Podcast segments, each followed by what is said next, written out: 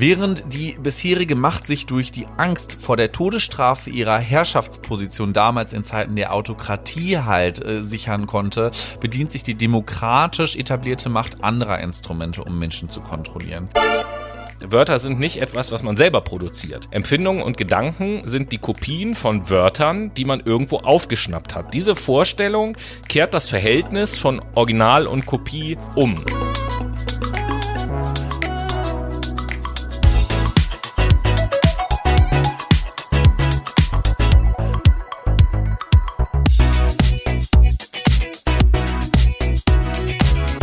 Einen wunderschönen guten Tag, liebe Menschen. Herzlich willkommen zu einer neuen Ausgabe eures Lieblingspodcasts Fact My Brain.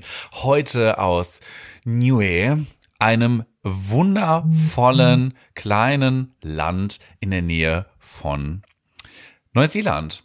Und die Hauptstadt ist Alofi. Hieraus sende ich heute. Tobi ist auch mit am Start. Wir sind nämlich verreist. Ne? So nach den Märzferien hier in Hamburg wollten wir dann auch noch die Maiferien haben. Hm. Die wollten wir dann nämlich akkurat nutzen für einen Abschied, oder Tobi? Ja, richtig, genau. Du sprichst es an, denn heute ist die letzte Folge unserer Philosophie-Reihe. Wir haben das Philosophie-Game durchgespielt mit dieser Sendung sozusagen. Von Anfang bis Ende. Und äh, genau, ihr habt das ja letztes in der letzten Sendung schon so ein bisschen erahnt, beziehungsweise wir haben es angekündigt, äh, dass wir uns mit der heutigen ähm, Philosophie auseinandersetzen, so mit der Frage, was geht da heute so?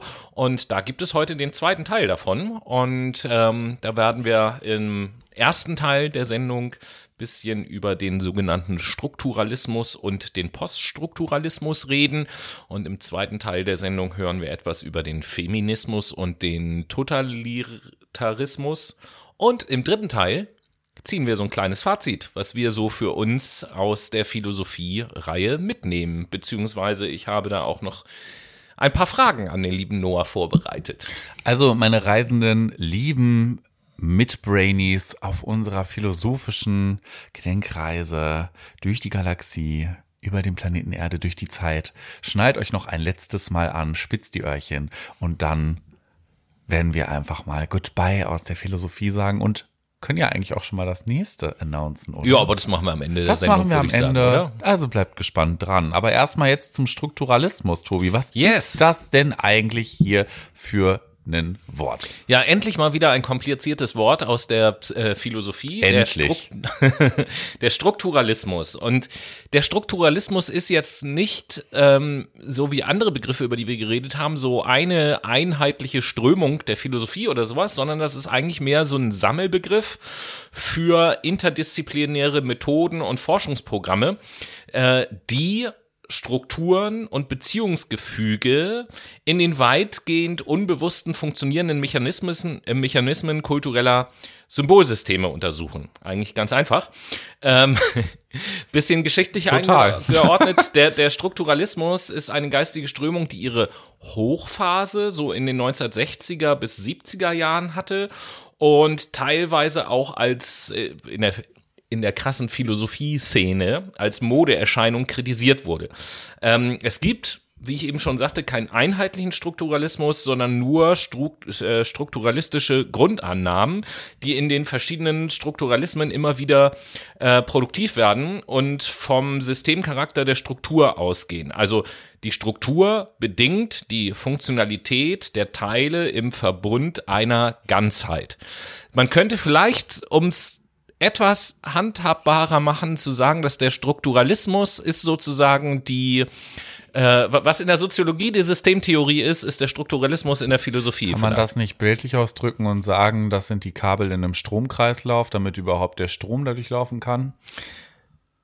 Äh, nee, nicht so wirklich, nicht so wirklich, sondern der Strukturalismus sagt ja, ich muss nicht jetzt äh, ein Individuum anschauen, um mir irgendwelche Gedanken über die Existenz oder keine Ahnung, über welches Thema auch immer zu machen, sondern ich muss mir dieses Individuum im Verbund der Struktur, die das Individuum umgibt, anschauen. Also Gesellschaft, Staat, Familie, keine Ahnung, was auch da immer gerade die Größenordnung ist, die man betrachtet. Aber wir werden ja, wir werden ja ähm, äh, sowieso jetzt in der Folge des ersten Teils ein paar Konzepte, die ähm, zum Strukturalismus gehören, kennenlernen. Ganz genau. Von daher äh, gebe ich dann erstmal die Frage an dich zurück, wenn ich jetzt mal versucht habe, bisschen zu erklären, was der Strukturalismus ist.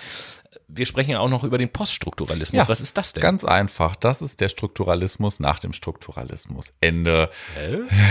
Spaß. Der Poststrukturalismus entstand im Kontext der französischen Theoriebildung Mitte der 1960er Jahre. In deren Mittelpunkt stand nämlich die Infragestellung des Strukturbegriffs des klassischen Strukturalismus, von dem Tobi gerade eben gesprochen hat.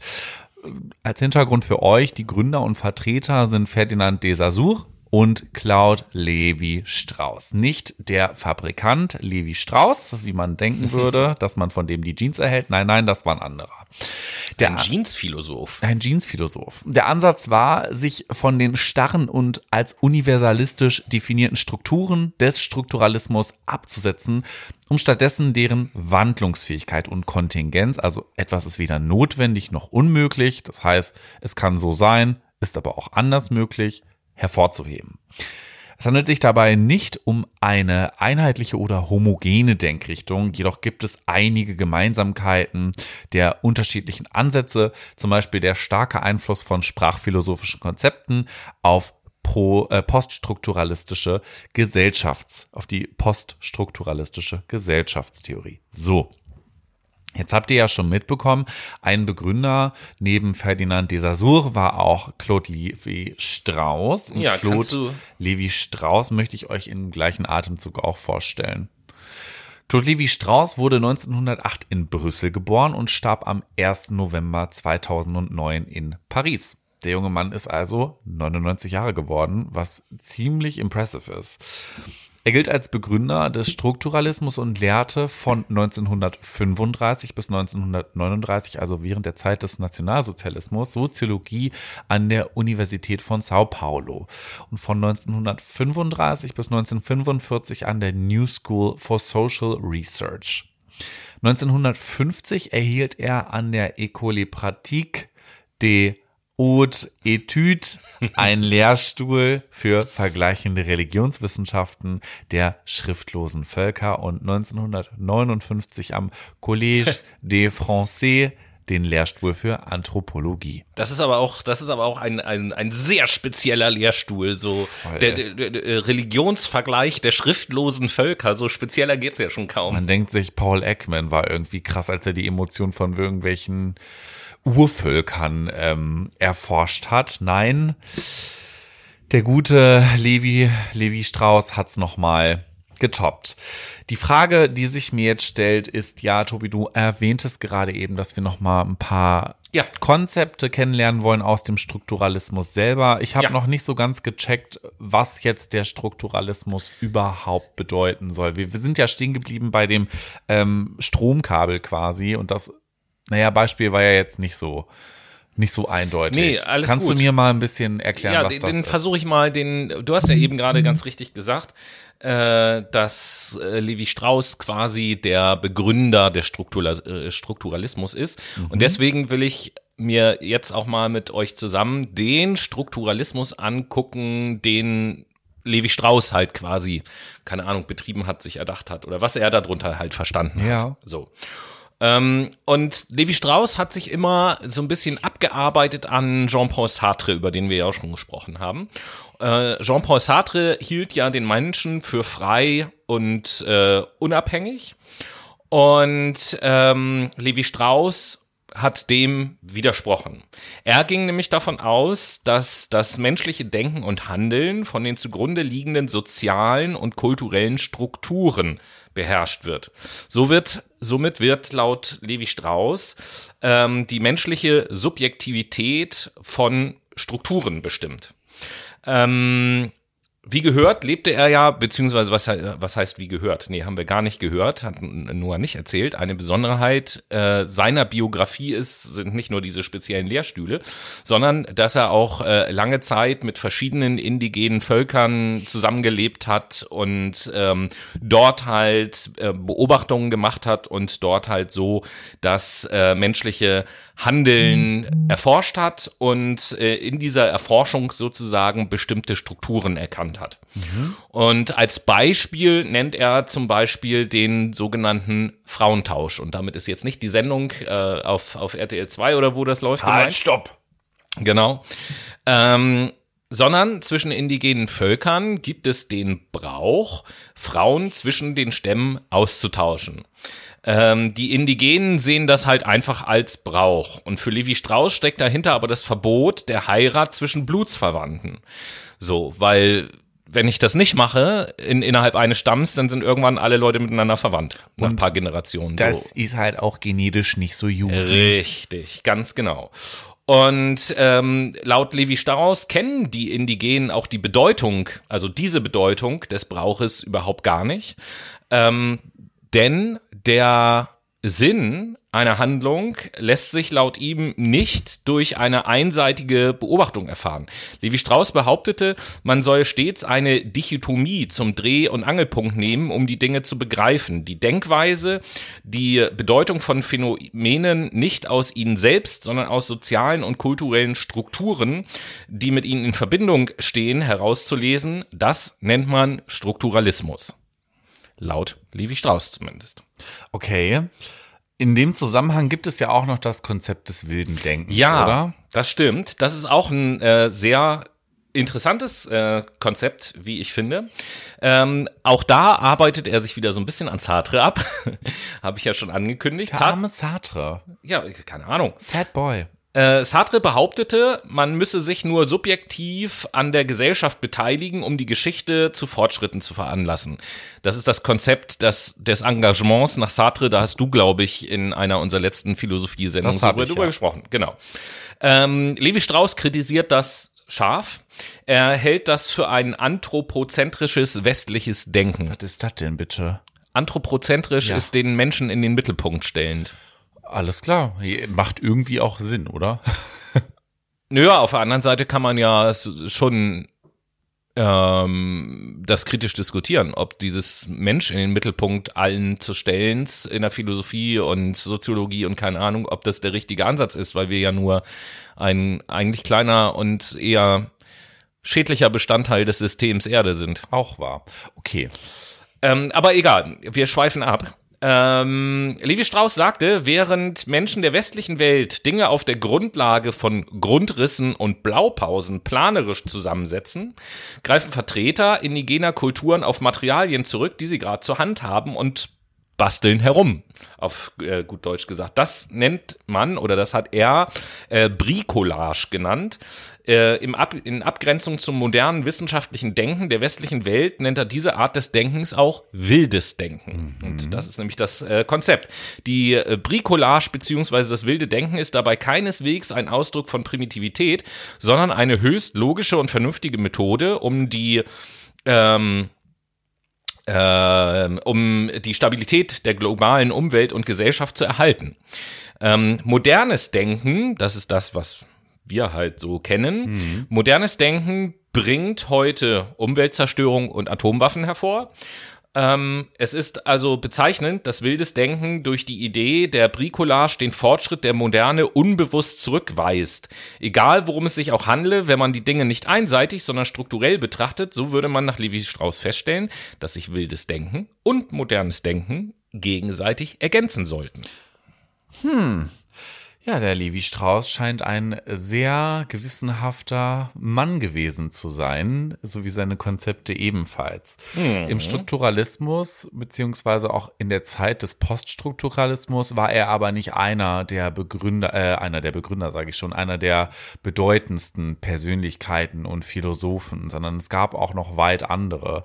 Ja. Und dazu zählt ja auch der gute Foucault.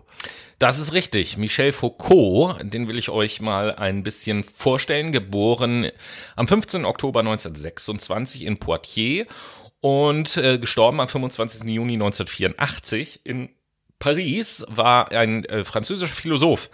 Ähm, ab 1970 bis zu seinem Tod war Foucault Inhaber des Lehrstuhls für die Geschichte der Denksysteme am Collège de France in Paris. Und in seinen Werken widmete er sich neben philosophischen, auch historischen, psychologischen und später vermehrt politischen Fragen. Dabei ging es ihm um eine kritische Betrachtung bestimmter Rationalitäten und Grunderfahrungen, die in den westlichen Gesellschaften der Gegenwart problematisiert werden. Ähm, problematisiert, bedeutet in diesem Zusammenhang zu Objekten des Wissens und der Wahrheit werden. Insbesondere in den 60er Jahren verwendet er hierzu eine historische Methode zur Erforschung gesellschaftlicher Diskurse, die Wissensarchäologie. So nennt er das. Üblicher ist die Bezeichnung Diskursanalyse mhm. äh, dafür. Mit dem Beginn der 70er Jahre wendet sich Foucault in seinen Arbeiten zunehmend der Untersuchung der Wirkungsweisen von Macht zu. Und ähm, ich schließe gleich mal mit dem ersten Konzept an, bevor du uns auch noch ein paar Konzepte tatsächlich von äh, Foucault mitgebracht hast. Genau. Der war also auch ein sehr einflussreicher äh, er war Philosoph. Auch sehr kreativ, könnte man so mhm, sagen. Und mhm, vergleichend. Mhm. Ähm, ich fange an mit dem Konzept der Episteme. Und Gerne. den Begriff, den hat man, glaube ich, auch schon mal gehört, so ganz grundsätzlich. Epistemiologie kennt man zum Beispiel. Genau. Die genau. Erkenntnislehre, ne? Genau. Schauen wir mal, was Foucault darunter verstanden hat. Foucault war nämlich der Ansicht, das menschliche Denken habe sich nicht seit der Antike fortlaufend entwickelt, sondern sei für jede Epoche spezifisch. So sagt er beispielsweise, die Vorstellung äh, der Menschen von Wahnsinn habe sich in der Neuzeit drastisch gewandelt. Im Mittelalter war der Wahnsinnige jemand, der die Wahrheit sprach, als eine Art Heiliger behandelt wurde und mit den anderen Menschen koexistierte. Als sich jedoch seit der Neuzeit die Gesellschaftsstrukturen wandelten, wurde der Wahnsinnige der nicht arbeiten konnte, immer deutlicher ausgegrenzt. Foucault nannte das Denken der Menschen, das sich von Epoche zu Epoche vollkommen unterschied, Episteme.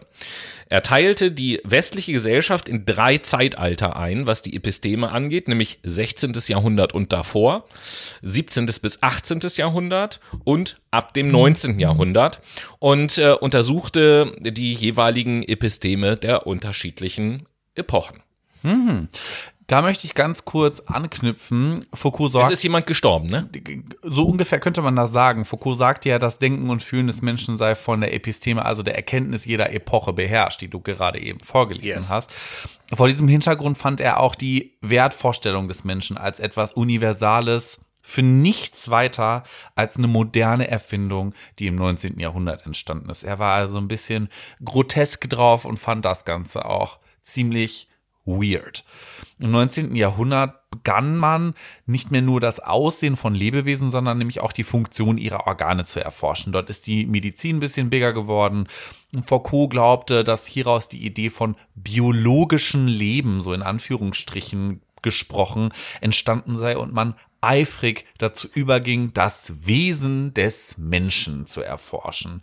Also man hat sich dann nur noch so ein bisschen auf dieses biologisch objektive, empirische irgendwie ähm, oder was heißt empirisch, eher das Analytische gestützt. Foucault behauptete jedoch, der Tod des Menschen sei nah, weil es immer offensichtlicher wurde, dass der Mensch nicht nach seinem freien Willen und subjektiv handelte, wozu wir ja eigentlich hier auf der Welt sind. Wir sind nicht objektiv, wir sind subjektiv und wir sind auch ein Stück weit, du hast vorhin wildes Denken erklärt, mhm, mhm. wir sind auch ein Stück weit im wilden Denken, finde ich, sondern auch durch die Strukturen der Gesellschaft sind wir gebunden. Er war also als Wesen nicht frei, wodurch sein freies Wesen durch die Abhängigkeit zur Struktur der Gesellschaft stirbt. Wir sind also so sehr gebunden, dass der Mensch früh stirbt, könnte man sagen. Und du guckst gerade fragend. Ja, was meinst du mit früh stirbt? Naja, also der Mensch, der Tod des Menschen, beziehungsweise ja nicht der frühe Tod des Menschen, der Mensch oder der Tod des Menschen ist halt nah. Meinte ja Foucault, weil er sich an die Gesellschaft bindet und sich dadurch an Strukturen bindet, woran er sich orientieren muss und kann halt nicht subjektiv frei handeln, Ja, das hab wozu ich- er eigentlich auf dieser Erde unterwegs ist. Das habe ich verstanden, aber ich habe gerade so den Gedanken im Kopf, dass in diesem Zusammenhang äh, die Bezeichnung Tod des Menschen nicht auf den Tod des Menschen äh, Nicht der abzielt. biologische Tod. Nee, nein, genau. Es geht um den freigeist-willentlichen Tod. Darum geht es. Jo, alles klar. Das meine Ja, ich nämlich also auch. dadurch, dass wir uns halt so an diese Gesellschaft ketten, sind, wir nicht, sind wir nicht mehr frei und so, wir sind jetzt wieder bei Smith zum Beispiel und also eigentlich müsste es äh, Tod der Freiheit des Menschen sozusagen heißen. Quasi, ja, des Ja. freiheitlichen Das. Denkens. Ne? Also wir, wir haben kein freies Denken. Wir haben, es gibt ja auch diese Diskussion, haben wir den freien Willen? Ja, genau. Das, das könnte auch daran anschließen. Man könnte sagen, nein, wir haben keinen freien Willen, weil ist biologisch vorprogrammiert. Wir würden jetzt auf Reize reagieren. Das ist so die psychologische Komponente. Man kann aber auch sagen, nein, wir haben keinen freien Willen, weil wir uns an ein System binden. Ja, genau. Weil wir uns in den Kapitalismus zum Beispiel ja, begeben ja. Und dieses Wachstum weiter fördern. Ja, und äh, Foucault hat aber ja, also habe ich so gehört, der hat ja auch ähm, relativ viel Einfluss in einem Bereich, der äh, heute auch ja wieder ganz aktuell ist oder äh, im Trend ist und notwendig ist. Der hat irgendwie mit Bioläden irgendwie zu tun und hat da eine schon, Menge Macht ja, oder oder biologische Autokratie könnte man dazu sagen. Bio, ne? Biomacht habe ich Demeter an die. Macht, Leute. Es geht um die Biomacht. Nein, Foucault war nämlich der Ansicht, dass es im Zeitalter der Demokratie zwar keinen absoluten Herrscher mehr gab, wie in der Autokratie damals, sondern ähm, mittlerweile ist es so, dass es einen demokratischen Staat gibt, der ein, eine gesichtslose Macht an dessen Stelle besitzt. Also Politiker beispielsweise als Repräsentation dieser Demokratie und dieses demokratischen Staates. Ne, das sind ja zwar Volkserwählte, klar, aber die machen auch Scheiß. Das wissen wir doch alle. Gucken wir uns nur die CDU an und die FDP. Lindner. Während die bisherige Macht sich durch die Angst vor der Todesstrafe ihrer Herrschaftsposition damals in Zeiten der Autokratie halt äh, sichern konnte, bedient sich die demokratisch etablierte Macht anderer Instrumente, um Menschen zu kontrollieren. Die Macht im demokratischen Staat nannte Foucault dementsprechend auch Biomacht. Und diese Biomacht existiert überall, sei es in Schulen, sei es in Unternehmen. Und die ist auch in uns geistig konditioniert wie auch körperlich, sodass wir unbewusst uns an diese Gesellschaft anpassen. Es ist halt wirklich so, wenn man sich mal hinterfragt, warum nehme ich eigentlich das Auto und setze mich alleine ins Auto und fahre in einer Großstadt SUV, dann macht man das auch nur, weil es irgendwie gesellschaftlicher Usus ist. Rein logisch ist es Bullshit. Weil es gibt den ÖPNV, du kannst ein Fahrrad nehmen, du kannst zu Fuß gehen, du kannst einen Roller nehmen, könntest CO2 einsparen, könntest dir Geld sparen, könntest den Stellplatz sparen, könntest dir den Strafzettel sparen, den Ärger sparen, einen Parkplatz zu suchen, die Also Zeit. gesellschaftlicher Usus weiß ich nicht, weil ich jetzt mal behaupte, Naja, es ist also eine in kleine Minderheit in der Gesellschaft, die ein riesiges SUV besitzen. Ja, es geht ja nicht nur um den SUV, der war jetzt exemplarisch Ja, dafür. eben. es geht halt generell um das Auto. Also ich meine, warum nimmt man hier das Auto, wenn man genau weiß, es ist eigentlich Blödsinn und es ärgert mich auch nur und es kostet mich viel mehr Geld, als dass es Spaß bereitet. Weil es Weil es ein Statussymbol gesellschaftlich ist. etabliert ist. Genau, es ist ein Statussymbol. Oder auch, weil wir Deutschen, ich sag jetzt mal ganz oberflächlich, kulturell einen Wert haben. Wir sind die Autonation, wir sind die, das Land der Ingenieure. Aber ich verstehe da bei Ja. dem Beispiel noch nicht den Zusammenhang mit der Macht des Staates. Den gibt's auch gerade nicht. Ich wollte eigentlich nur verdeutlichen, dass wir uns an die Gesellschaft anpassen. Der, aber der, die, die, die Macht des Staates, die ist doch ganz einfach schon. Ja, also Also es gibt kein Tempolimit. Das ist die Macht des Staates, obwohl das auch schon wieder sinnfrei ist. Na? Das wird einfach nicht gemacht aus ideologischen Beweggründen. Das ist die Macht des Staates, die kann das so machen. Ja. Oder Ja. Gesetze. Ja. Wäre auch genau. eine Möglichkeit. Du gehst in den Knast, weil du einen Joint geraucht Also hast. äh, ist die Biomacht sind also zum Beispiel Gesetze. Ja, genau. Unter Okay. anderem. Ja, das siehst du. Eine Vielzahl. Wenn wir gerade schon Und- über Gefängnisse reden, Tobi. Haben wir zwar gar nicht, aber ähm, wir haben über das Konzept, was du uns vorstellen möchtest, schon in einer anderen Philosophiefolge mal kurz Haben geredet und haben drauf, äh, glaube ich, sogar darauf verwiesen, dass wir nochmal ausführlicher darüber reden. Ja, ich Ja. weiß jetzt auch nicht mehr, welche das war. Also nicht die letzte und auch nicht die vorletzte, sondern die davor oder so. Mhm. Äh, da gab es äh, irgendeinen Bezug zu dem Thema Panoptikum. Ja, da erinnere ich mich jetzt nicht dran, aber dann präsentiere ich es euch einfach, damit ihr Bescheid wisst. Und du wirst dich wundern, es hat tatsächlich was mit einem Gefängnis zu tun. I know. Ja, wie ihr, ach so, ja, also dann brauche ich das jetzt nicht Ja, wir vorlesen. haben, äh, ich glaube, war das beim britischen Empirismus oder irgend sowas, äh, da gab es einen Bezug zu dem Konzept des Panoptikums, Mhm. äh, weil es da auch um irgendwie den Staat und Machtausübung und Kontrolle und Überwachung und keine Ahnung was ging. Und dann haben wir irgendwie erzählt, dass es ja diesen Foucault gab, äh, nach dessen Gedanken oder Vorbild auch Gefängnisse gebaut wurden und so. Das kann sein. So, dann habt ihr ja quasi jetzt schon die Brücke zum Gefängnis. Ich erzähle euch trotzdem, was ein Panoptikum ist. Wie ihr ja wisst, hat ja Foucault ähm, dieses Konzept einer Biomacht in der Demokratie ausgebildet vorgestellt und diese strebt danach, um uns zu normieren. Und den demokratischen Staat verglich Foucault mit dem Panoptikum genannten Gefängnis. Die Insassen im Panoptikum halten sich an die Regeln letztlich, ohne dass eine Autorität sie dazu zwingt. Sie fügen sich. Ganz einfach gesagt. Das Prinzip eines Panoptikons findet sich eigentlich überall im Alltag, sei es in Schulen, in Krankenhäusern oder auf der Straße, indem wir an 365 Tagen 24-7 unter Beobachtung stehen, wachsen wir in einem Körper auf, der gesellschaftlichen Regeln unbewusst folgt. Wir gehen zum Beispiel nicht unserem Jagdtrieb nach und jagen hier eine Taube auf der Straße. Warum sollten wir auch? Sehr gesellschaftlich Ich mach das, hat gut geschmeckt vorhin. glaube ich, du, du, ne, das ist halt gutes Proteine, ne, muss man ja auch sagen. Tobi ist ja aktuell im Training. Gutes Proteine. Mhm. Ein gutes Protein ist das. Durch den alltäglichen Effekt des Panoptikums hört ja der Mensch auch irgendwann auf, die gesellschaftlichen Widersprüche anzuzweifeln. Das ist für ihn halt Normalität geworden, weil er sich das konstruiert hat in seiner, in seinem Kopf. Und wer aus der Norm ausbricht, der wird eigentlich als Wahnsinniger aus der Gesellschaft abgestempelt und ausgeschlossen. So sieht das dann auch mit dem Vergleich des Panoptikums aus. Die Leute im Gefängnis, die fügen sich. Sie sind eigentlich, kann man, könnte man sagen, geistlose Zombies? Könnte hinkommen, oder?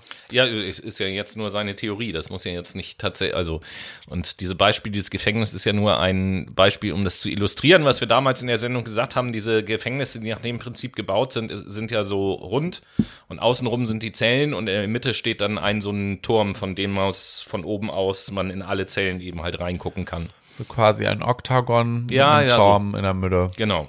Naja. Genau, genau. Ja, und äh, da gehen wir oder verlassen wir jetzt quasi den äh, guten Foucault und wenden uns einem dritten Vertreter Yes. des Strukturalismus zu, bevor wir dann danach auf den Poststrukturalismus zu sprechen kommen. Genau, es geht nämlich um Jacques Derrida. Nee, Derrida. So. Derrida, da, da. Da, da, da. Derrida. Der wurde am 15. Juli 1930 im algerischen El Biar geboren und seine Eltern waren assimilierte sephardische Juden. Derridas Kindheit und Jugend litt unter der traumatischen Erfahrung rassistischer Ausschreitungen gegen die jüdische Bevölkerung, der er zugehörig war. Während seiner Gymnasialausbildung begann sich Derrida bereits für die französische Existenzphilosophie zu interessieren, die von Albert Camus und Jean-Paul Sartre auch durch politisches Engagement vertreten wurde. Da haben wir ja wieder das Konzept des Engagements. 1948 ging Derrida für den Militärdienst dann nach Frankreich. Danach studierte er von 1952 bis 56 Philosophie an der Pariser École Normale Supérieure.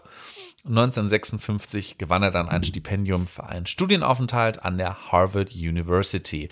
Ja, 1960 wurde dann Derrida an die Pariser Universität Sorbonne berufen. Sorbonne. Sorbonne, Dankeschön. So, so französisch bin ich auch nicht. Wo er bis 1964 als wissenschaftlicher Assistent für Philosophie tätig war.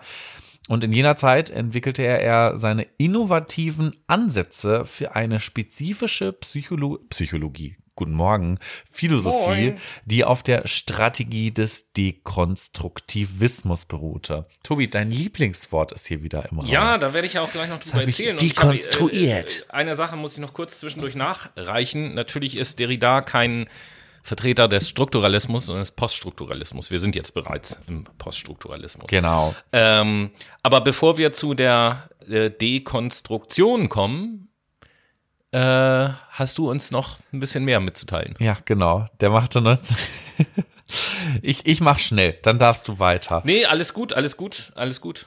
1966 machte Derrida durch seine Vorlesung über Structure, Sign and Play in the Discourse of the Human Science an der amerikanischen John Hopkins University Furore, indem er den dekonstruktivistischen Ansatz gegen den vorherrschenden Strukturalismus wandte. Wir beginnen jetzt also quasi in den Poststrukturalismus einzutauchen.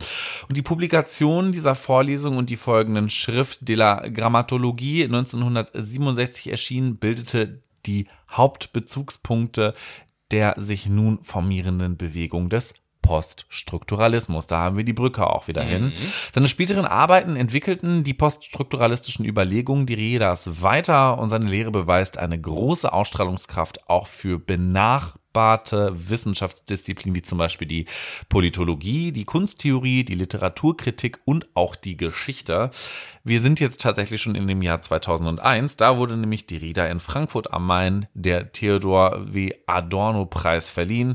Leider Gottes hielt der gute Mensch nicht mehr so lange durch. Drei Jahre später, am 8. Oktober 2004, starb Jacques Derrida an einer Krebserkrankung in Paris. Hm.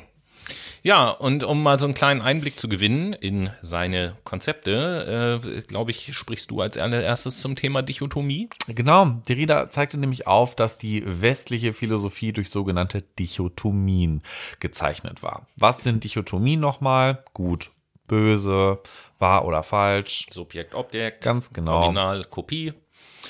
Und der erstgenannte Begriff wird dabei stets als überlegen eingestuft. Gut ist besser als böse. Wahr ist natürlich auch besser als falsch. Ne? Lügen haben kurze Beine. Man soll mhm. nicht so lügen wie Rumpelstilzchen. Man kennt das. Da ist ein Image hinter.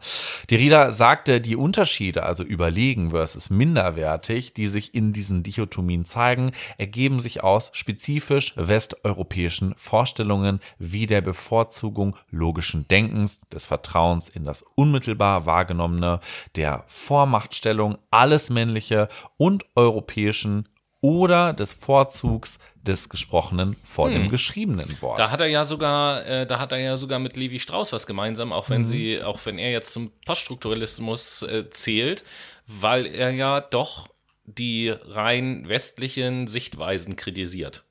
Total. Und diese Vorstellungen sind unbegründet.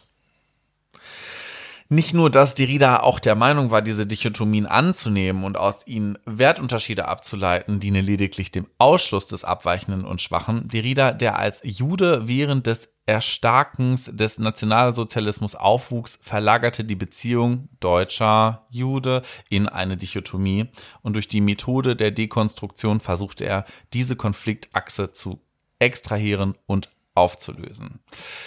Der gute Junge hatte also recht mit dem, was er da geschwafelt hat. Da sind wir ja schon bei dem Begriff der Dekonstruktion. Ganz genau. Was bedeutet das eigentlich? Ja, also, wie Noah ja jetzt eben dargestellt hat, ist die westliche Philosophie häufig durch Dichotomien konstruiert. Wir haben eben schon ein paar Beispiele genannt und ich werde jetzt gleich ähm, mal anhand äh, eines Beispiels ähm, zeigen, was die Dekonstruktion ist.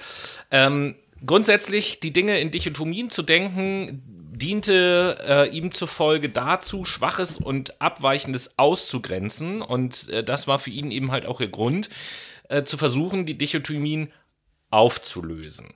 Äh, diese Methode nannte er, wie gesagt, Dekonstruktion. Ich mache mal äh, ein Beispiel anhand äh, des Dichotomie-Pärchens Original und Kopie. Mhm. Wenn wir beispielsweise eine Handtasche sehen und die schön finden, dann setzen wir diese Empfindung mit dem Wort schön in Sprache um. Das heißt, das Wort ist die Kopie unserer Empfindung, wenn man das so sieht. Somit muss die originale Empfindung Vorrang gegenüber ihrer Kopie besitzen. Jetzt wird's äh, dahingehend ein bisschen kompliziert, weil Derrida hielt die Empfindung gar nicht für das Original. Ähm, denn die Menschen denken ja unter Rückgriff auf bereits existierende Wörter. Wörter sind nicht etwas, was man selber produziert. Empfindungen und Gedanken sind die Kopien von Wörtern, die man irgendwo aufgeschnappt hat. Diese Vorstellung kehrt das Verhältnis von Original und Kopie um. Und Derrida konnte mittels dieser Art der Dekonstruktion aufzeigen, wie gefährlich es ist, Dinge halt einfach nur in Dichotomien zu fassen. Da sind wir auch schon wieder bei einem weiteren Konzept von ihm. Hm, welchem nämlich nicht Dekonstruktion. Nicht Dekonstruktion. Wir sind bei dem wunderschönen Wort Difference. Difference. Mhm. Ja, Difference, da gibt's tatsächlich gar nicht so eine 1 zu 1 Übersetzung. Das ist, wie ihr jetzt natürlich festgestellt habt, ein westliches Konzept, äh, ein wesentliches Konzept im Dekonstruktivismus. Und das französische Wort Schreibspiel spiegelt im Deutschen Differenz wieder. Also nicht die Differenz, sondern Differenz. Mit Ä. Mhm. Difference nutze ich aber lieber jetzt mal und äh, ne, ich erkläre das einfach mal. Difference steht für eine Sprachauffassung, in welcher Begriffe nicht definiert werden oder in welcher es keine Begriffe, sondern eben Differenzen gibt. Dekonstruktivismus, also die Anwendung der Difference, steht für eine spezifische Dekonstruktion von Begriffen. Das Dekonstruktionsverfahren besteht darin, die leitende Unterscheidung einer Begriffsbildung zu beobachten, also dem vermeintlichen Begriff, eine Art Anti- oder Unbegriff, von welchem er unterschieden wird, zuzuordnen. Die Differenz steht dann für die Grenze zwischen den beiden Seiten der Unterscheidung und in einem zweiten Beobachtungsschritt für die Einheit der Unterscheidung. Hierzu mal ein ganz kurzes Beispiel. Ich fand das nämlich auch ein bisschen weird. Ist eigentlich ein ganz gut erklärendes. Wenn ich ein Blatt Papier anschaue, sehe ich Vorderseite und impliziere dann natürlich auch, es gibt eine Rückseite. Ne? Die Grenze sehe ich zwischen Vorder- und Rückseite, aber wenn ich das Blatt so vor mich halte, dass ich weder Vorder- noch die Rückseite sehe. Also quasi es äh, um, um 90 Grad drehe ne? und dann die, die, die lange Seite angucke, die dünne Seite. So. Ich sehe dann eine Grenzlinie zwischen Vorder- und Rückseite. Und wenn ich das Blatt aus meinem Gesichtsfeld nehme, sehe ich, was ich wegen dem Blatt nicht gesehen habe. Und mithin, dass ich ein Blatt als Einheit der Unterscheidung Vorder- und Rückseite gesehen habe. Ich habe da etwas. Also beides gehört dazu. Es ist ja ein ganzes Bild, was ich wahrnehme. Ich habe es dekonstruiert. Quasi. Ja. Hm. Das ist die Differenz. Ja, dann äh, vielen Dank für diese differenzierte Darstellung. Ähm, und wir machen weiter mit einem Franzosen des Poststrukturalismus. Nämlich möchte ich euch, ähm, bevor wir zu seinen Konzepten kommen, äh, jetzt kurz Gilles Deleuze vorstellen. Ähm, geboren am 18. Januar 1925 in Paris, gestorben am 4. November 1995 und äh, wie soll das anders sein? Ein französischer Philosoph, der zahlreiche Schriften verfasst hat über Philosophie, Literatur, Film und Kunst. Zu seinen Hauptwerken zählen Differenz und Wiederholung aus dem Jahr 1968, Logik des Sinns aus dem Jahr 1969, Anti-Ödipus aus dem Jahr 1972 und 1000 Plateaus aus dem Jahr 1980. Die beiden letztgenannten Werke hat er zusammen mit äh, Felix Guattari verfasst, der auch in den Konzepten, die wir euch gleich vorstellen, an der einen oder anderen Stelle kurz auftaucht. Waren Bros. Und es waren Bros im Geiste, genau. Und äh, als allererstes äh, wollen wir uns mal anschauen, was äh, der Delois so im Garten gemacht hat. Deswegen erzählt euch Noah jetzt was über aus dem Biologieunterricht, etwas über Baum und Rhizom. Delois und Felix Guattari waren der Ansicht, dass westliche Denken repräsentiert durch ein hierarchisch geordnetes System sei von der Vorstellung eingenommen, alles habe sich aus einem absoluten Einzelnen herausentwickelt. Wir haben also quasi einen Ursprung. Sie verglichen es auch mit einem Baum. Das nennt sich dann Baummodell und von dem man abschneidet, was nicht systematisch wächst. Statt dieses Baummodells befürworteten sie eines, das sich Rhizom, also Wurzel nannte. Im Gegensatz zum Baum gibt es beim Rhizom weder Anfang noch Ende. Ein Rhizom verfügt über netzförmige Fluchtlinien und breitet sich beliebig aus. Die Leute und Guattari glaubten, wenn man die Dinge in Rhizomen auffasse, komme man nicht in die Versuchung, abweichende Gedanken wie in der Dialektik Hegels zu vereinheitlichen, sondern könne Differenzen als Differenzen gegenseitig anerkennen. Es ist also so, dass es in einem Rhizom im Gegensatz zu dem Baum keine Hierarchie gibt quasi und Ganz kein genau. besser und schlechter als, sondern alles ist gleichwertig quasi nebeneinander in diesem Netzwerk. Das Ja. ist genauso wie die Meinungspolitik in Deutschland. Mhm. Es gibt den AfD-Wähler, der darf hier genauso in Deutschland frei rumrennen wie ich als grüne Wähler. Es Jawohl, koexistiert jawohl. halt. Äh, ja, wir haben, also irgendwie haben die beiden das mit Wortpaaren, denn äh, es gibt noch ein weiteres Konzept mit zwei Wortpaaren, die uns, oder mit einem Wortpaar, äh, was uns zunächst mal eigentlich auch bekannt vorkommt, gerade aus der Psychologie. Äh, es geht nämlich um Schizophrenie und Paranoia. Ähm, Delois und Guattari verstanden Wünsche. Jetzt wird's so ein bisschen, nee, das muss ich, das muss ich noch anders einleiten. Jetzt wird's fast so ein bisschen, wie, was soll ich sagen? Esoterisch könnte man das vielleicht. Tobi, oder wirst du spirituell. Jetzt, wirst du jetzt Ethnobraut hier oder was? ja, pass auf, Auf den letzten hör, hör einfach mal zu, hör einfach mal zu, da wirst du das beurteilen, ob ich jetzt Gut. eine Ethnobraut Okay, bin nicht. alles klar, mach. Also, äh, die beiden verstanden Wünsche als Moleküle, die sich in alle Richtungen verbreiten, während sie sich unaufhörlich vermehren. Diese Kraft, sich zu verbreiten und zu vermehren, sei die Triebkraft der Welt, haben die beiden gesagt. Diese Welt, die von Begierden angetrieben wird, nannten sie Wunschmaschine. Ähm, diese Wunschmaschine schließt auch uns Menschen mit ein und versetzt ganz unbewusst alle möglichen Organe in unserem Körper in Bewegung, weil sich ja eben halt die Moleküle in der Wunschmaschine äh, bewegen. Eigentlich sollten die Menschen ihren Wünschen freien Lauf lassen, doch weil Unterdrückungsmechanismen von Eltern oder Gesellschaft wirken, versuchen wir Menschen ähm, unsere Triebkraft, die wie Moleküle überall hin ausstreut, selbst in eine Richtung zu vereinheitlichen. Daraus entsteht dann das, was wir Identität nennen. Äh, sobald man sich einmal eine eigene Identität geschaffen hat, ist sie an seine gesellschaftlichen Rollen gebunden, also ist der Mensch an seine gesellschaftliche Rolle gebunden und führt ein Leben voller Fesseln und Einschränkungen. Einen solchen Zustand nennt, äh, nennen die beiden Paranoia. Wir alle leben also in dem Zustand der Paranoia quasi. Ein Paranoider versucht, alle möglichen Dinge ins Korsett des eigenen Wertestandards zu pressen. Neue Werte können daraus aber eben halt nicht entstehen. Im Gegensatz zu Paranoia nennt er den Zustand, in dem man weder einen festen Charakter noch eine feste Identität besitzt, Schizophrenie. Ein Schizophrener lässt seinen Wünschen freien Lauf und erfreut sich am Hier und Jetzt. Er akzeptiert alle möglichen Werte ohne Hemmung. Die schizophrene Lebensweise halten die beiden für die Ideale. Daran angrenzend können wir uns mit dem Nomadismus beschäftigen. Wir ziehen es ja vor, uns niederzulassen und auch einen gewissen Wohlstand zu erreichen und so ein erfülltes Leben zu führen, meint man zumindest.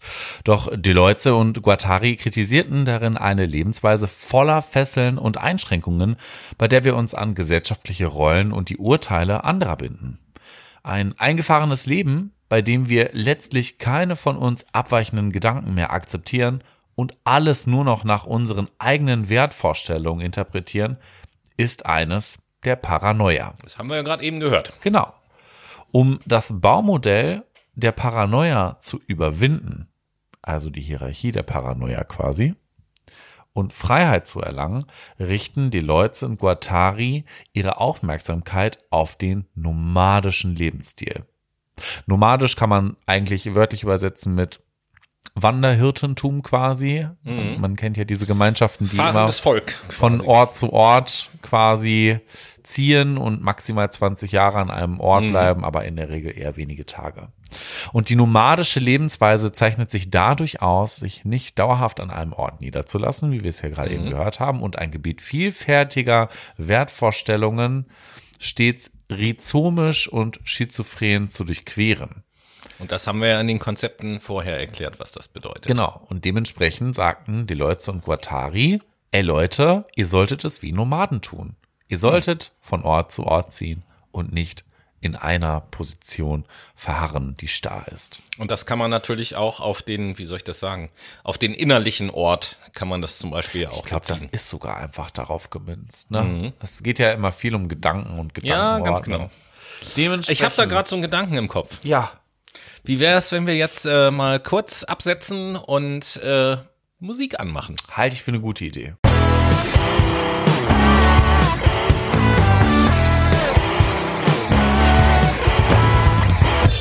Und hier ist sie wieder, die weltbekannte und beliebte Late Machado Playlist. Und bevor wir da heute Songs raufhauen, gibt es allerdings noch ein Mysterium, möchte ich nennen, aufzuklären. Ein und Mysterium. ja, und äh, deswegen frage ich dich Noah, wo findet man denn diese oder wie findet man diese Playlist? Es ist so mysteriös, das kann ich euch gar nicht erklären.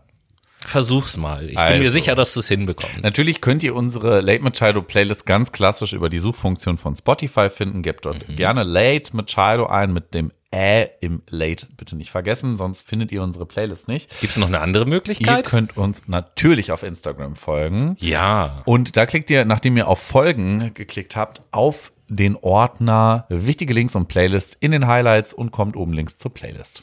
Super cool. Und weil du das schö- schön erklärt hast, äh, frage ich dich gleich direkt, was setzt du denn heute auf die Playlist? Heute mal einen etwas älteren Song von Missy Higgins, der Song Where I Stood. Und du, Tobi? Ja, dann äh, setze ich auch ein, ein, ein Lied mit einem etwas philosophischen Text. Ja. Eigentlich sind beide Lieder, die ich heute draufsetze, äh, passend zur Sendung mit eher philosophischen Texten. Nämlich von der Band Shinedown, das Lied Atlas Falls. Nice. Und damit sind wir im zweiten Teil und Yes, yes. jetzt wird's feministisch.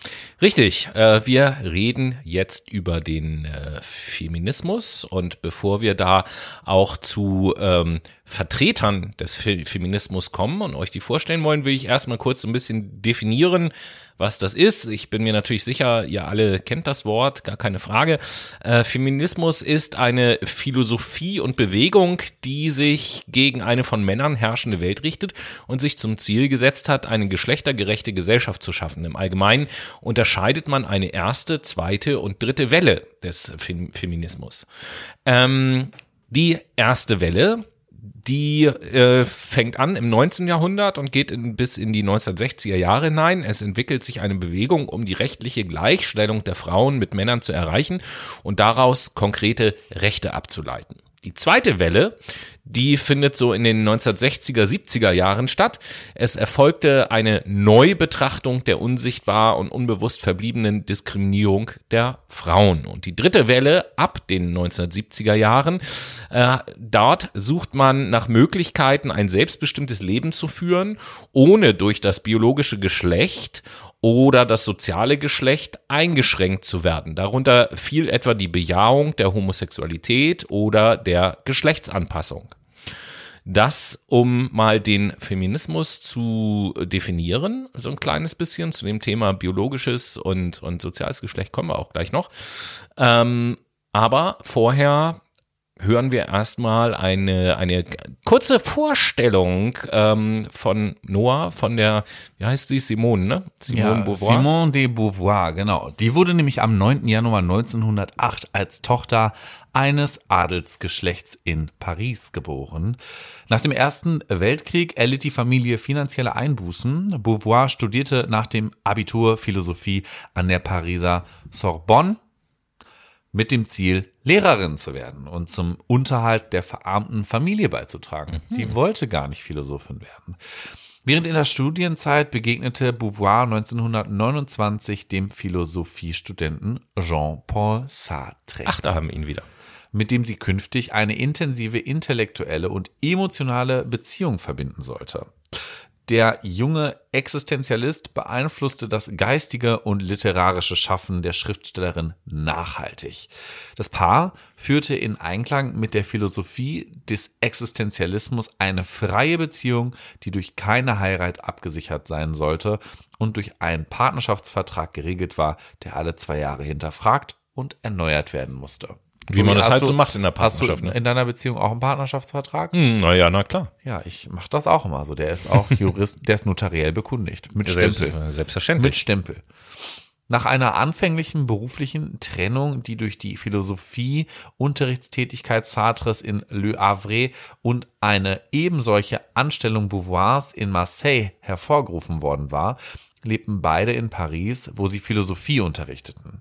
Das literarische Schaffen Beauvoirs, das in Novellen und Kurzgeschichten zum Ausdruck kam, blieb zunächst ohne Erfolg.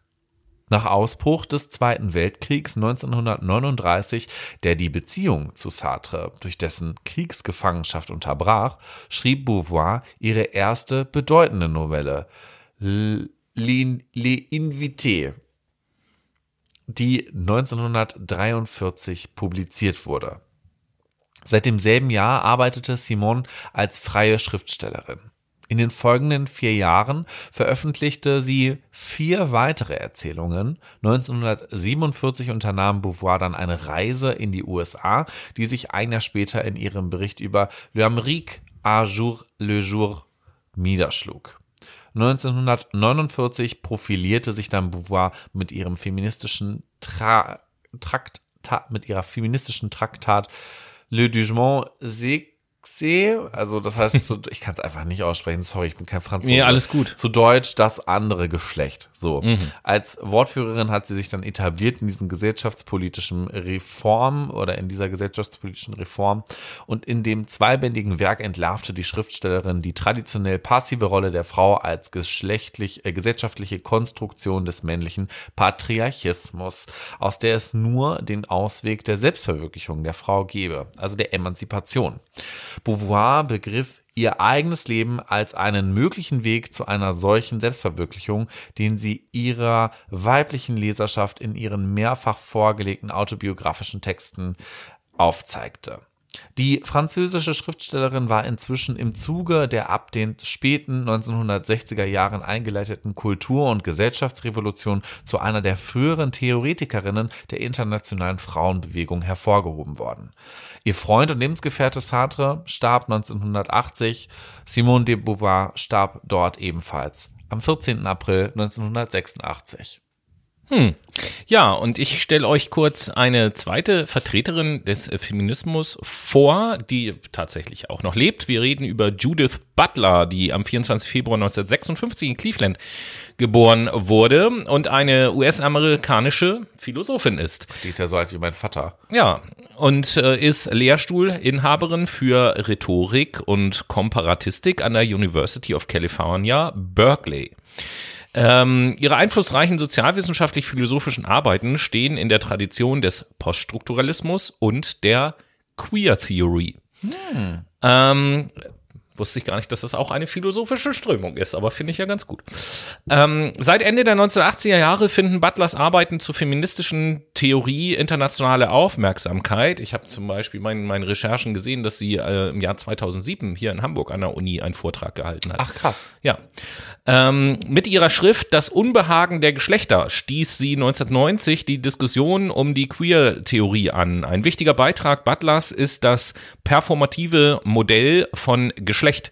Demnach wird die Einteilung in die Geschlechterkategorien männlich und weiblich nicht als naturgegebene oder unausweichliche Absolutheit gesehen, sondern diese Binarität wird soziokulturell durch Wiederholung von Sprachakten und Inszenierungen konstruiert. Butler definiert sich äh, seit etwa 2019 als nicht weiblich oder männlich, sondern als nicht binär, akzeptiert aber weiterhin weibliche Pronomen. Judith Butler gilt äh, als Philosophin, die verbreitete Denkgewohnheiten dekonstruiert und Konzepte wie das Denken in Kategorien von Körper und Identität neu fasst. Ausgangspunkt ihrer Theorien ist die Auseinandersetzung um die Verschränkung von Subjekt und Macht. Sie geht in Anlehnung an Michel Foucault und John Austin von der Annahme einer Wirkmächtigkeit von Diskursen und der performativen Kraft von Sprache aus. Diskursive und sprachliche Macht ist das fundamentale Konstruktionsprinzip von Wirklichkeit. Daraus entwickelt sie als zentrale These, dass Körper nicht unabhängig von kulturellen Formen existieren. Auch wenn sie als naturgegeben erscheinen, sind sie das Konstrukt normativer Ideale. Und ähm, natürlich, wenn wir hier über Queer-Theorie und nicht binär und so reden, äh, gibt es hier auch noch mal einen kleinen Zusatz äh, zu dem Thema Gender. Ähm, und den Begriff, den kennt ihr ja alle. Mhm. Manche vielleicht erst seit den letzten paar Jahren, wo intensiv darüber diskutiert wird, so, aber Grundsätzlich kennen wir den alle. Gender nennt man das Geschlecht, das der Mensch nach der Geburt gesellschaftlich äh, kulturell und historisch bedingt ausgeprägt hat, ausgebildet hat. Es wird unterschieden vom biologischen Geschlecht, was man Sex nennt, dass man, äh, genau, das man auch Sex nennt, so wollte ich das sagen. Äh, Butler vertritt die Auffassung, dass auch das biologische Geschlecht ein gesellschaftlich konstruiertes sei.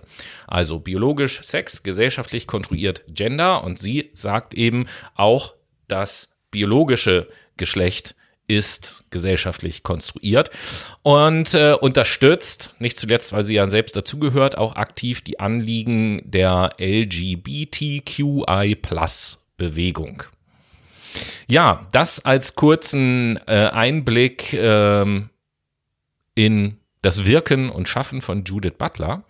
Und damit wechseln wir jetzt vom Feminismus ein bisschen weg, obwohl äh, wir es weiterhin mit einer Frau zu tun haben. Noah wird euch nämlich jetzt eine sehr interessante Person vorstellen, nämlich Hannah, Hannah Arendt. Arendt. Genau, sie ist nämlich deutsche Philosophin und wurde vor allem durch ihre Arbeiten zum Totalitarismus international bekannt. Außerdem setzt sie sich mit dem sensiblen Problem Antisemitismus als politische Weltanschauung kritisch auseinander. Hannah Arendt war die erste Frau, die einen Lehrstuhl an der Princeton University innehatte und sie befasst sich unter anderem mit den soziologisch-anthropologischen Kategorien Arbeit, Herstellen und Handeln und Arendt verschaffte der menschlichen Grundsituation von Sein und Tun eine neue dialektische anthropologische Perspektive. Hm. Und äh, ich will dann mal, bevor Noah euch noch so ein bisschen was erzählt, äh, was sie so veröffentlicht hat und mit welchen Themen sie sich so beschäftigt hat, ähm, erstmal etwas erzählen, was sie gesagt hat zum äh, Totalitarismus. Ähm, sie hat nämlich gesagt, dass die Ideologie des Vorrangs einer Gesellschaft vor dem Einzelnen, das nennt man Totalitarismus. Charakteristisch ist etwa, dass eine einzelne Partei dieses kollektive Vorangehen erzwingt. Konkrete Beispiele sind der Nationalsozialismus und der Stalinismus zum Beispiel. Arendt war der Ansicht, der Totalitarismus sei das Resultat einer Entfremdung des Individuums in der Massengesellschaft und dem gleichzeitigen Zerfall von Nationalstaaten. Und das ist sehr interessant, ähm, weil, also, wie wir gehört haben, Hannah Arendt lebt mittlerweile nicht mehr, aber genau das, was sie da beschrieben hat, können wir ja ganz aktuell in, in den letzten zwei, drei Jahren auch wieder beobachten. Nicht nur bei uns in Deutschland, sondern in ganz vielen europäischen Ländern, dass es da immer mehr totalitäre Tendenzen gibt, weil wir ja durch die Globalisierung und so sich das Konzept Nationalstaat eigentlich überholt hat und so. Ähm, das ist also ein sehr schönes, äh, ein sehr schönes Beispiel. Ähm, ja, statt der notgedrungenen Unsicherheit seiner Einsamkeit wünscht sich der Mensch nämlich nun ein Zugehörigkeits- und Gemeinschaftsgefühl. Und Arendt war der Meinung, indem er handle, ohne nachzudenken, sei der Mensch leicht von einer ideologischen Gemeinschaft zu vereinnahmen, deren Grundlage das Volk oder die eigene Ethnie bildet. Siehe AfD.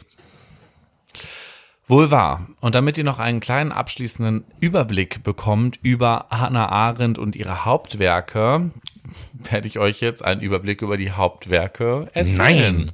Well, 1951 erschien Hannah Arendts erstes Hauptwerk mit dem Titel The Origins, The Origins of the Totalitarism. Mhm.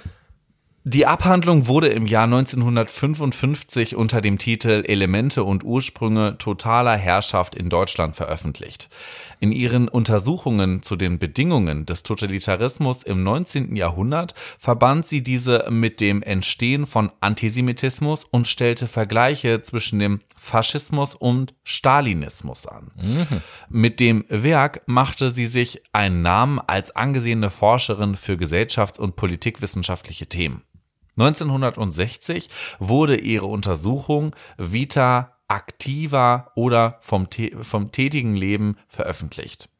In ihrer darin dargelegten Handlungstheorie benennt sie die Arbeit, das Herstellen und das Handeln als drei Typen menschlicher Aktivität. Im Jahr 1961 berichtete sie vom Eichmann-Prozess in Jerusalem für die Zeitschrift New Yorker. Ihre Artikel lösten kontroverse Diskussionen aus wegen ihrer kritischen Bemerkung zum Verhalten der Judenräte und der Darstellung von Adolf Eichmann. Arendt fasste diese journalistischen Beiträge zu einem Buch mit dem Titel Eichmann in Jerusalem, ein Bericht über die Banalität des Bösen zusammen. Das Werk erschien dann im Jahre 1963, ebenso wie der Titel Über die Revolution, der von der Vernichtung politischer Herrschaft handelt. 1963 folgte Hannah Arendt einer Berufung an die University of Chicago. Im Jahr 1967 wechselte sie an die New School of Social Research in New York und im Jahr 1968 leitete sie das Institute of Arts and Letters als Vizepräsidentin. Zwei Jahre darauf wurde ihr Werk mit dem Titel Macht und Gewalt editiert.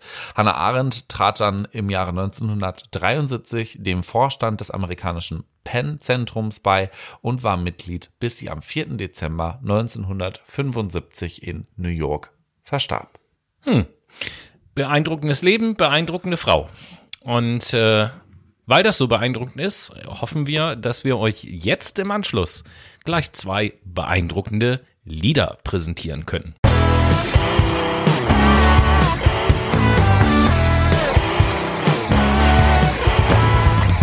Und hier ist sie zum zweiten Mal in dieser Sendung, die Late Machado Playlist. Noah, welchen Song setzt du auf die Liste? Ja, wir talken hier eine Runde. Ja. Und da dachte ich, ich setze mal von Coldplay den Song Talk auf die Late Machado Playlist. Und du, Tobi? Ja, ich äh, setze eine Band. Wie hast du in der letzten Sendung noch gesagt, als du die Leoniden auf die Playlist gesetzt hast? Ja, wir haben davon schon ein paar Lieder auf der Playlist, aber noch nicht genug. Genau. Und äh, genau das Gleiche könnte ich jetzt auch sagen über diese Band. Ja, wir haben da schon ein paar Lieder auf der Playlist, aber noch nicht genug. Und deswegen Kack setze ich, nee, äh, setze ich von der Band Alive den Song Pillar of Davidson auf die Playlist. Und damit sind wir im dritten abschließenden Teil unserer Philosophie-Infoserie. yes, genau. Und Es wird da- langsam kühl auf dem Philosophiestein. Ja, richtig, weil wir uns an allem abgearbeitet haben, was ist. Nein, also natürlich haben wir euch in den, ich habe es jetzt gar nicht durchgezählt, wie viele Sendungen das waren, Zu aber es viele. waren einige, ähm, haben wir euch nicht einen kompletten Überblick oder Einblick in die Philosophie geben können. Es gibt noch so viele Philosophen, auch bedeutende Philosophen unterschiedlichster Epochen, über die wir jetzt nicht gesprochen haben. Äh, aber wir haben, glaube ich, zumindest mal so eine recht umfassende Reise durch die Zeit gemacht und durch die unterschiedlichen äh, Strömungen. Oder wie siehst du das? Ganz genau. Wir haben alles quasi von der Antike bis zur Postantike über die weiß ich nicht was bis hin zur ähm, Postmoderne.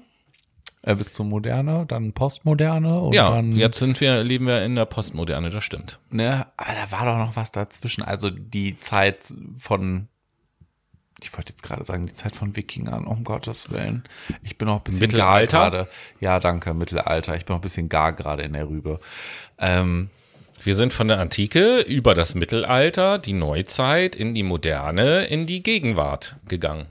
so, und haben einiges an Stoff kennengelernt, beziehungsweise an bedeutenden Persönlichkeiten. Und ich muss sagen, ich glaube, ich bin jetzt geupdatet. Das ist gut. Ich habe nämlich so ein paar, im Gegensatz äh, zu dir, das äh, ist jetzt eine Herausforderung. Prüfungsfragen. Ja, ich habe ein Ah. paar Fragen vorbereitet, Um Gottes Willen. die ich mit dir nochmal besprechen möchte. Und ich fange erstmal mit, mit der äh, Bitte benennen Frage Sie an. die vier Säfte Nein. der Säftelehre. Nein, nein, nein. Ja, Orangensaft, Apfelsaft. Wasser, Nein. Galle. Welches war denn rückblickend deine Lieblingssendung aus der Philosophie-Reihe? Ich fand die mit den Seneca auf jeden Fall ganz gut, weil die mochte ich auch schon vorher. Da habe ich ein bisschen Favorite. Ah, Ich bin gerne in der Antike unterwegs gewesen, weil das so die Basics sind. ne? Also die Ground Basics, die sind schon cool. Sokrates ist cool, Platon ist cool. Ähm, Epidemus ist auch cool. War, da- hieß er nicht so? Er hieß so. Äh, Wir haben Epi- über Epi- niemanden gesprochen, der so hieß. Epikur vielleicht. Epikur, Dankeschön. Den fand ich auch ganz cool. Boah, Senecas, ja, wer war dann noch ganz nice?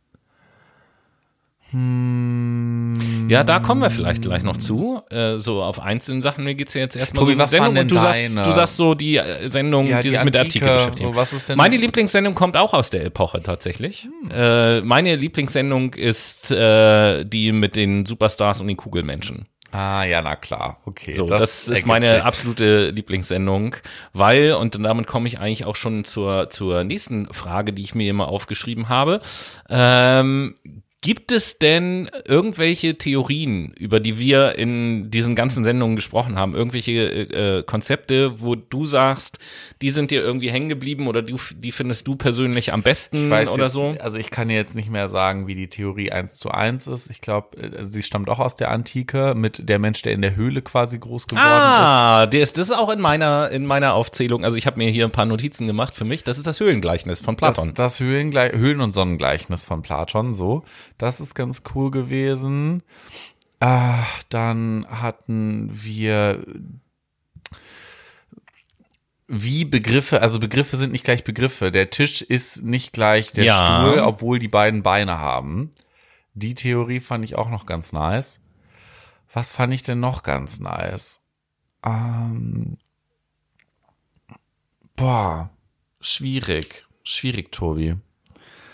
Was kommt mir denn noch in den Sinn? Ich muss überlegen. Kannst du dich erstmal? Ja, also ich habe äh, lange hin und her überlegt, so weil es waren ja auch wirklich viele, das muss man ja auch dazu sagen, äh, viele Theorien. Ich habe mir aber insgesamt zehn Stück rausgesucht, die bei mir besonders hängen geblieben sind und ich will die jetzt gar nicht irgendwie von Platz eins bis zehn ordnen, sondern ich habe sie einfach wie die äh, ganzen Philosophiefolgen auch chronologisch geordnet und fange mit der ältesten an, die bei mir hängen geblieben ist. Und da beschäftigen wir uns, äh, da sind wir natürlich in der Antike und beschäftigen uns mit Heraklit.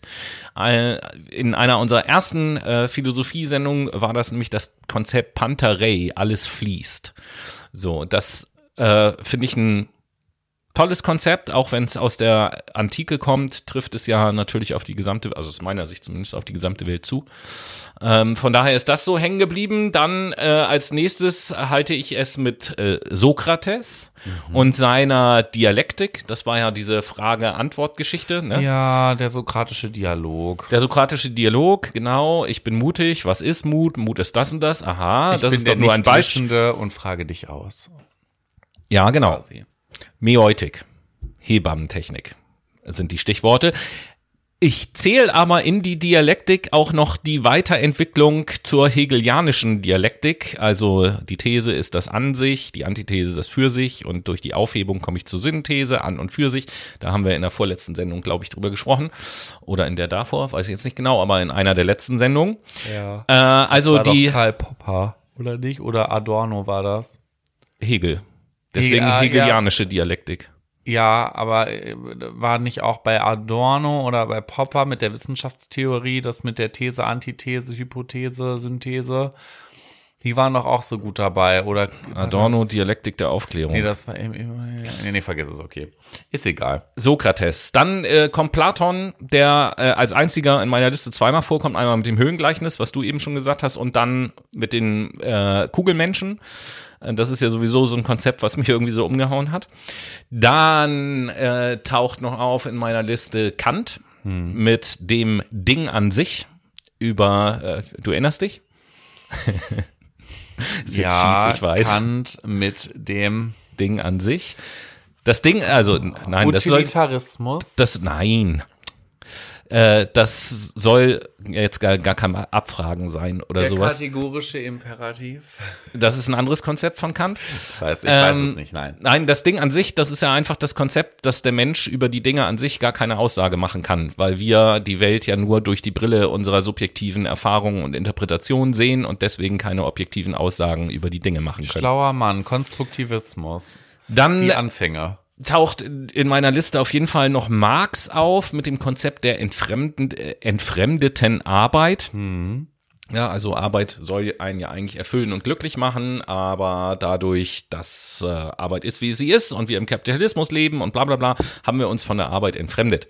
Dann taucht dort auf äh, Heidegger mit seinem Konzept der Geworfenheit, das ja in dem Moment, wo wir Menschen verstehen, dass wir existieren auf dieser Welt und dass unser Leben auch irgendwann enden wird, haben wir ja schon angefangen zu existieren. Und deswegen sagt er, wir sind in diese Welt geworfen äh, worden, bevor wir überhaupt realisieren, was Leben bedeutet.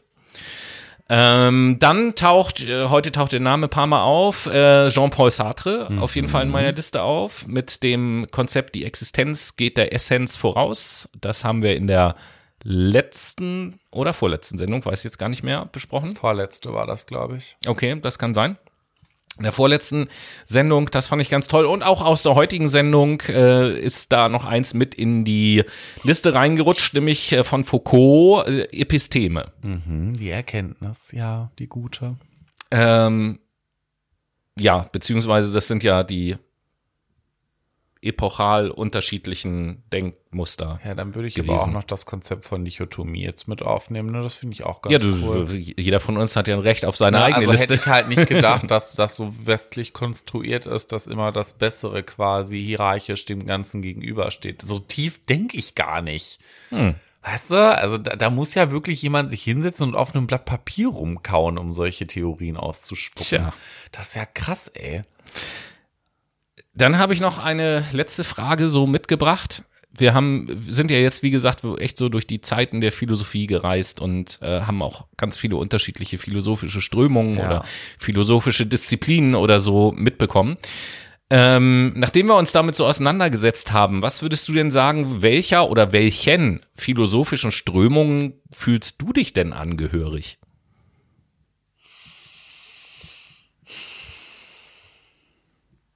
Boah, ich bin schon im Poststrukturalismus unterwegs, ne? Mhm. Also ich habe noch so klar gesellschaftliche Strukturen, an die ich mich binde und daran festhalte, aber ich bin dabei, mich davon abzulösen. Mhm, mhm.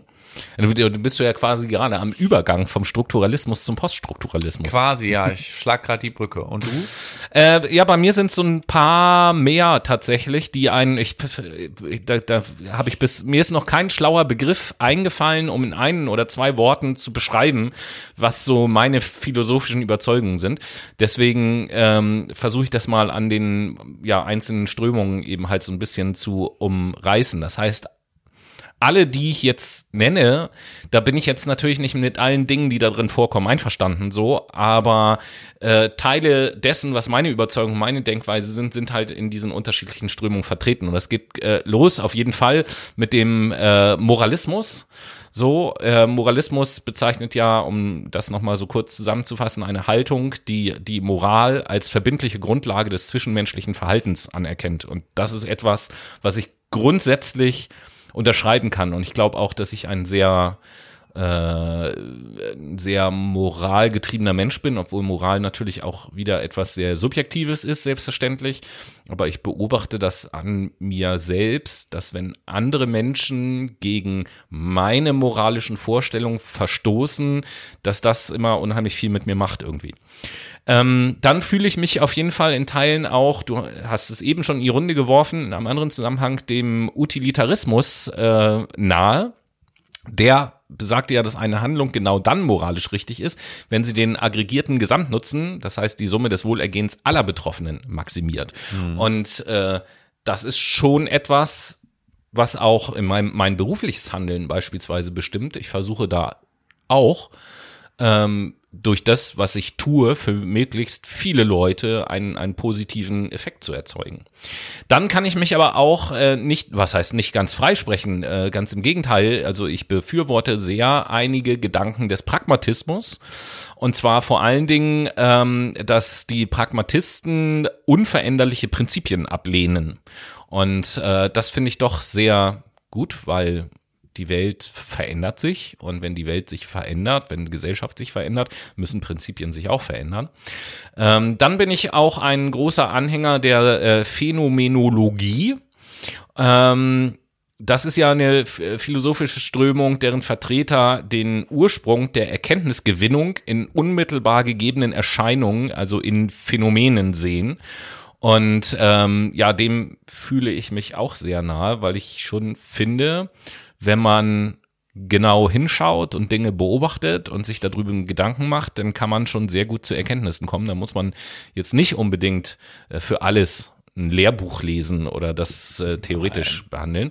Ähm, sind nicht mehr so viele, gleich bin ich auch fertig, aber äh, wir sind halt du vielfältige bist halt Menschen. Ein Fangirl. Ja, äh, nächster Bereich, in dem ich mich auch so ein bisschen zu Hause fühle, ist der Idealismus. Äh, Im engeren Sinne wird als Vertreter eines äh, Idealismus bezeichnet, wer annimmt, dass die physikalische Welt nur als Objekt für das Bewusstsein oder im Bewusstsein existiert oder in sich selbst geistig beschaffen ist. Also dass quasi die Welt selber eine Art geistiges Wesen ist beispielsweise oder äh, auch der, der Gedanke, dass die Welt nur da ist, weil sie in unserem Bewusstsein stattfindet, beispielsweise. Das finde ich sehr spannend. Dann was wir heute hatten, der Strukturalismus, ähm, den finde ich auch ganz gut, weil das für mich, das habe ich ja eingangs auch gesagt, so ein bisschen eine Parallelität aufweist mit der Systemtheorie in ja. der Soziologie. Und äh, gleichzeitig mag ich aber den Poststrukturalismus auch. Das ist vielleicht wenig verwunderlich, weil der Poststrukturalismus ja vor allen Dingen Sprache als schaffende Kraft sieht. Und da ich mich selber ja auch sehr viel mit Sprache auseinandersetze, ähm, ist da eine Verbindung nahe. Und zu guter Letzt äh, fühle ich mich in Teilen aber auch in der kritischen Theorie zu Hause. Und ähm, Gegenstand dieser kritischen Theorie ist ja die ideologiekritische Analyse der bürgerlich-kapitalistischen Gesellschaft. Das heißt, die Aufdeckung ihrer Herrschafts- und Unterdrückungsmechanismen und die Hinterfragung ihrer Ideologien mit dem Ziel einer vernünftigen Gesellschaft mündiger Menschen. Und ähm, eine herrschafts- und unterdrückungsfreie, vernünftige Gesellschaft mit mündigen Menschen, das würde ich mir natürlich schon wünschen.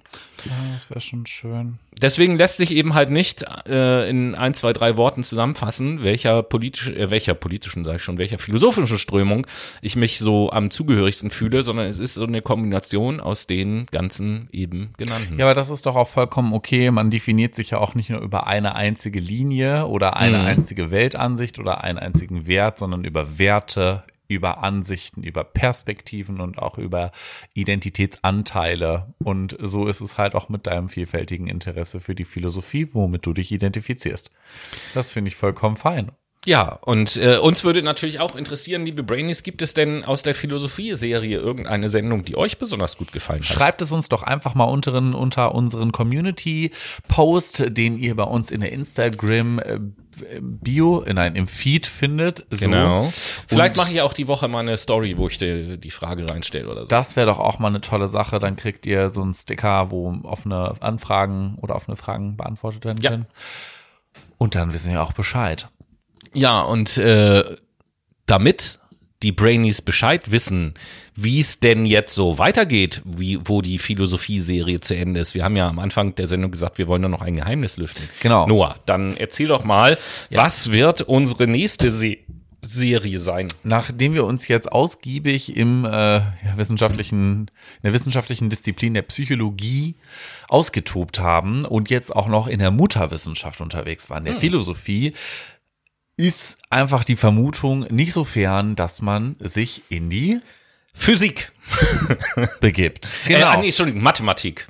Mathematik Chemie. wird unser nächstes großes Thema. Nein, wir werden uns keine Molekularwissenschaften anschauen. Wir bleiben geisteswissenschaftlich und gehen tatsächlich ein bisschen äh, in die Makroebene. Wir schauen uns die Soziologie an. Yay, genau.